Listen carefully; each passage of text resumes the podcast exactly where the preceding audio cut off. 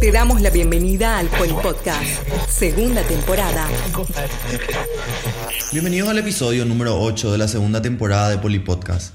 En esta edición nos acompaña el profesor Teodoro Salas Coronel, decano saliente de la Facultad Politécnica, con quien reflexionaremos sobre estos años al frente de la facultad. El profesor Salas es ingeniero en electrónica por el Instituto de Ingeniería Electrónica de la Universidad Nacional de Asunción es técnico superior en electrónica por la Facultad Politécnica de la UNA, profesor titular del Departamento de Electricidad y Electrónica de la FP1. Él mismo ejerció el cargo de vicedecano de la FP1 entre 1996 a 2015 y decano desde el 2015 al 2021. Bienvenidos a Polipodcast, profesor Salas. Muchas gracias por este tiempo. Un saludo para todos. Muchas gracias por esta oportunidad de conversar un poco con ustedes. Eh, profesor, para arrancar, ¿cómo fueron estos años de decano en la Facultad Politécnica? Y en verdad, eh, todo este tiempo yo he transitado este camino con, con alegría y libertad, gracias a que estuve siempre apegada a las reglas y a los principios institucionales. Eso me dio mucha libertad porque respetaban las reglas. Fueron años muy desafiantes porque inicié mi mandato de decano eh, durante el Una no te calles. Luego sucede un siniestro donde se quema totalmente el edificio del decanato. Ahora estamos disfrutando del nuevo edificio eh, luego de ese siniestro. Y ahora estoy terminando mi mandato en medio de esta pandemia que también cambia notablemente la fisonomía del mundo y de la Facultad Politécnica, por supuesto. Eh, siguiendo, ¿cuáles fueron los momentos más difíciles que le tocó durante su mandato? En realidad tuve varios momentos difíciles. Aquí tengo enumerado unos cuantos, pero puedo resumir de que todos fueron superados. Eh, primeramente gracias al apoyo de mi familia que siempre estuvo a mi lado, eh, un apoyo incondicional luego el equipo humano de la Facultad Politécnica que me apoyó en todo movimiento y siempre hemos eh, puesto ante la institución y siempre hemos afirmado que todo tiene solución. Asimismo también el consejo de muchos amigos y compañeros sinceros que me ayudaron para superar esos momentos difíciles. Este momento en que puedo estar tranquilo de que eh, nada es imposible superar en esta vida. Y en contraste a la pregunta anterior, ¿cuáles fueron los mejores momentos de su gobierno? En verdad que todos los días tengo buenos momentos. Eh, para mí, cuando veo una persona realizada o que conquistó algo, para mí ya ese es un buen momento.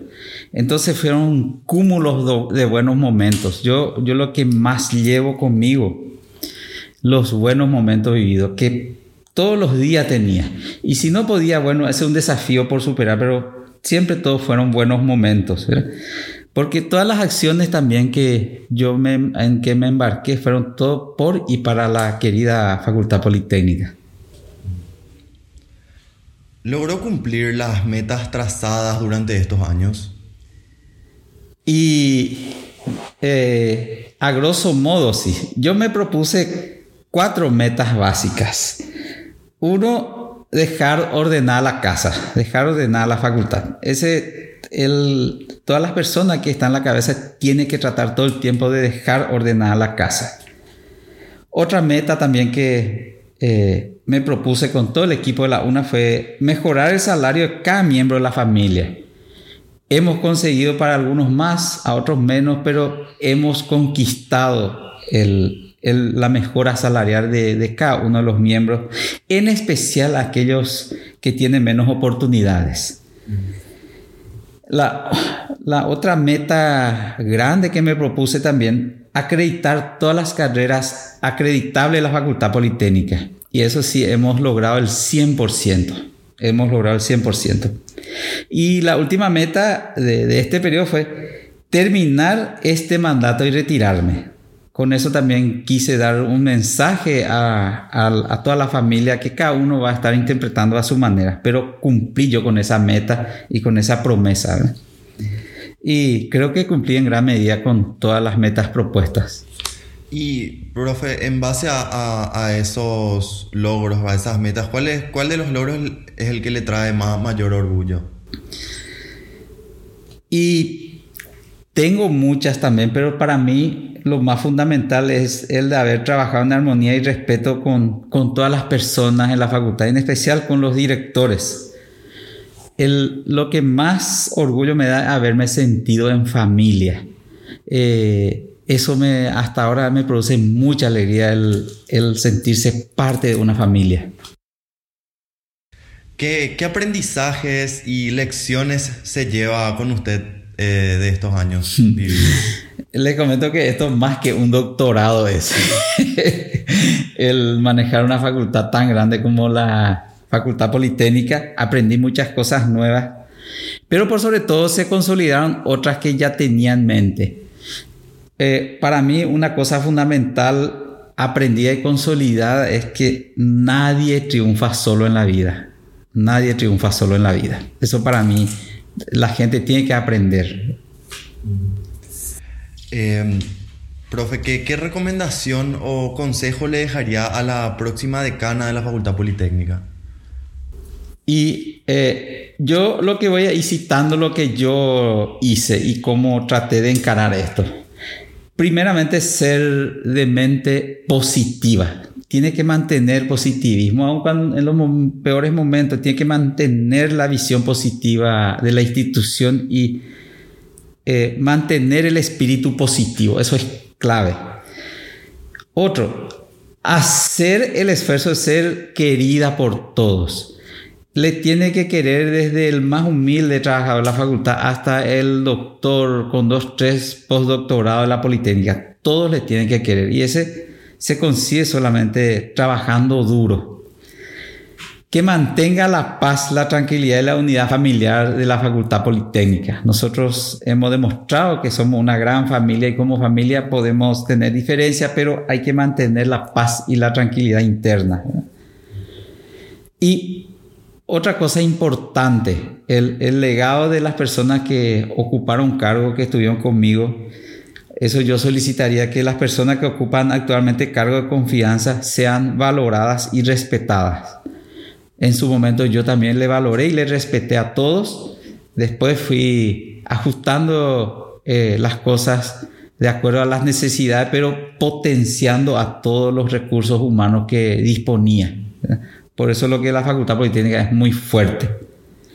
En ese sentido también debe sostener el crecimiento, no tiene que parar de crecer la facultad, tiene que fortalecerse y cada, cada vez metas para ir creciendo tiene que, tiene que proponerse y para finalizar entonces trabajar duro pero positivamente, trabajar duro positivamente sin quejarse. En Apomítana, tenés que trabajar nomás y todos los días hacer el esfuerzo y todo te va a ir bien. Eso yo podría recomendar a la futura decana. Profesor, ¿y qué legado deja a la facultad y a la comunidad educativa? Eh, en verdad, esa pregunta yo, yo no puedo responder, yo no puedo opinar mucho sobre eso. sería como hablar de, de, lo que yo hice creo que la sociedad, la comunidad, la facultad debe evaluar si hice o no algo y que, que le haya servido a la institución y como un legado para, para la comunidad. ¿Algo, ¿Algo más que quiera agregar o dejar como mensaje a la audiencia de Polipodcast? Y primeramente a todos ustedes, gracias por acordarse de mí. Eso yo valoro mucho. Eh, que me consideren y significa que muchas personas se acuerdan de todos los momentos vividos juntos en estos últimos años. Eh, quiero agradecer a mis antecesores. Yo tengo el privilegio de haber conocido desde el primer decano hasta el antecesor mío. Eh, los apreciados ex decanos son el profesor César Sánchez Binader, el profesor Oscar Benítez Roa y el querido y extrañado Abel Bernal Castillo, quien fue mi mentor y quien me ayudó para que yo tenga este crecimiento personal. Yo le debo todo a él para que yo haya llegado a este punto. Gracias al esfuerzo de ellos estamos disfrutando de este crecimiento institucional. Ellos hicieron mucho para que seamos lo que somos. Esta pandemia demostró que los seres humanos tenemos el poder para encontrar la solución a los grandes problemas. Pero el modelo de la sociedad actual, las empresas y los intereses económicos y grupales nos someten a condiciones muy desiguales, en especial a los más débiles. Por eso nosotros que, tenemos mínimamente un conocimiento, una capacidad, tenemos que hacer el esfuerzo de que esas personas débiles o, o desposeídos tengan oportunidad y puedan llegar. Y quiero indicar algo importante. Yo realicé básicamente, como decano, yo realicé básicamente lo que la institución me requirió, ni más ni menos. Por eso espero haber estado a la altura de las circunstancias y cumplida la misión encomendada. A mí me encomendado una misión y yo cumplí de la mejor manera posible. Por todo eso, muchas gracias, un fuerte abrazo y hasta siempre.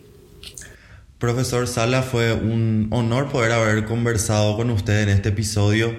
Eh, en nombre del Departamento de Comunicación, eh, reitero el agradecimiento por este tiempo. Muchas gracias. Muchas gracias y éxito para todos. Muchas gracias. Polipodcast, segunda temporada.